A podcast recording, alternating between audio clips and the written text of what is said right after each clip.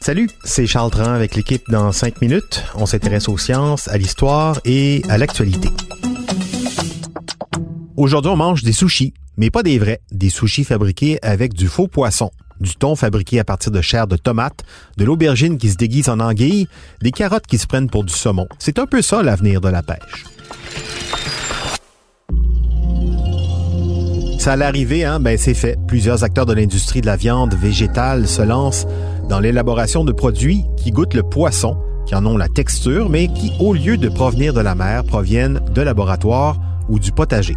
C'est le cas notamment d'Impossible Foods. Vous savez, l'entreprise derrière les steaks végétaux vendus chez Burger King. Ce sont eux qui ont découvert que l'MH E accent grave ME, l'EM, ce composé chimique présent dans à peu près toute substance vivante, composé de fer et qui dans le sang est responsable de la capture de l'oxygène qui permet de, de, le transporter un peu partout dans le corps humain. Donc l'EM, pensez à hémoglobine, l'EM est également responsable du goût de la viande.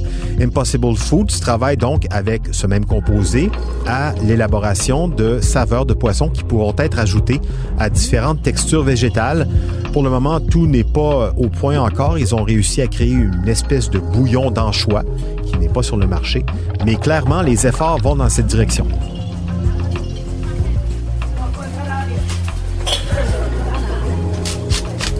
Les produits de la mer, c'est un marché imposant. 500 milliards de dollars annuellement. Ça représente 20% des protéines animales consommées dans le monde et la consommation de poissons a doublé en 50 ans. Chaque humain ingère en moyenne 22 kg de poissons par année aujourd'hui.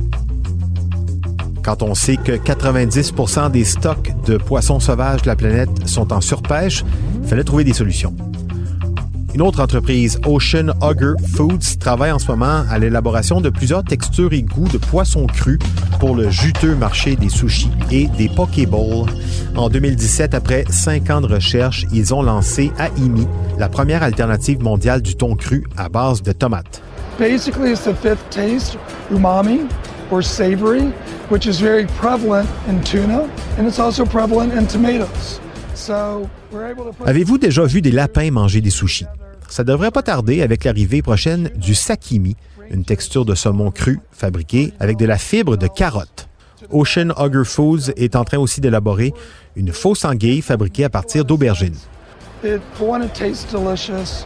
Two, it looks amazing. Three, it's very uniform for cutting and slicing. Une autre pousse américaine, Sophie's Kitchen, expérimente les textures de saumon ou de thon cru avec du konjac, une plante racine originaire d'Asie qui possède une texture à la fois fibreuse et caoutchouteuse, donc qui peut se rapprocher un peu de la texture de poisson. Mais on essaie aussi d'autres choses, comme par exemple la culture moléculaire de vrais poissons en laboratoire. Wild Type, une entreprise de San Francisco, développe un saumon de culture donc qui pousse en laboratoire sans substitut de plante, uniquement donc avec des cellules souches qui se reproduisent pour former un morceau de saumon. On l'a essayé cette technique depuis longtemps avec euh, le bœuf, le poulet, ça n'a jamais été très concluant. Faudra voir avec le poisson.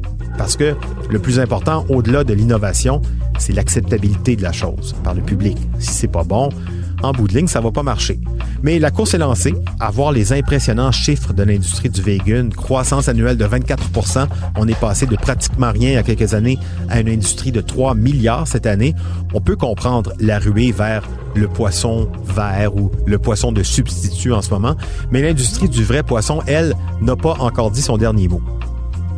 Parce que si les consommateurs laissent de plus en plus de côté la viande rouge accusée de, tous les maux, hein, maladie, environnement, cruauté animale et, et j'en passe, mais le poisson, ça reste encore en fait une alternative à la viande pour beaucoup de gens.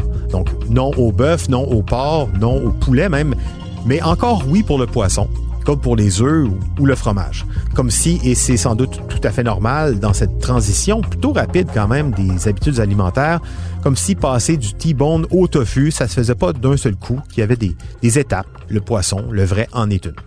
Mais si on se fie à tous les pronostics des biologistes marins, les chiffres de la surpêche ambiante, il est venu le temps des poissons artificiels. C'était en cinq minutes.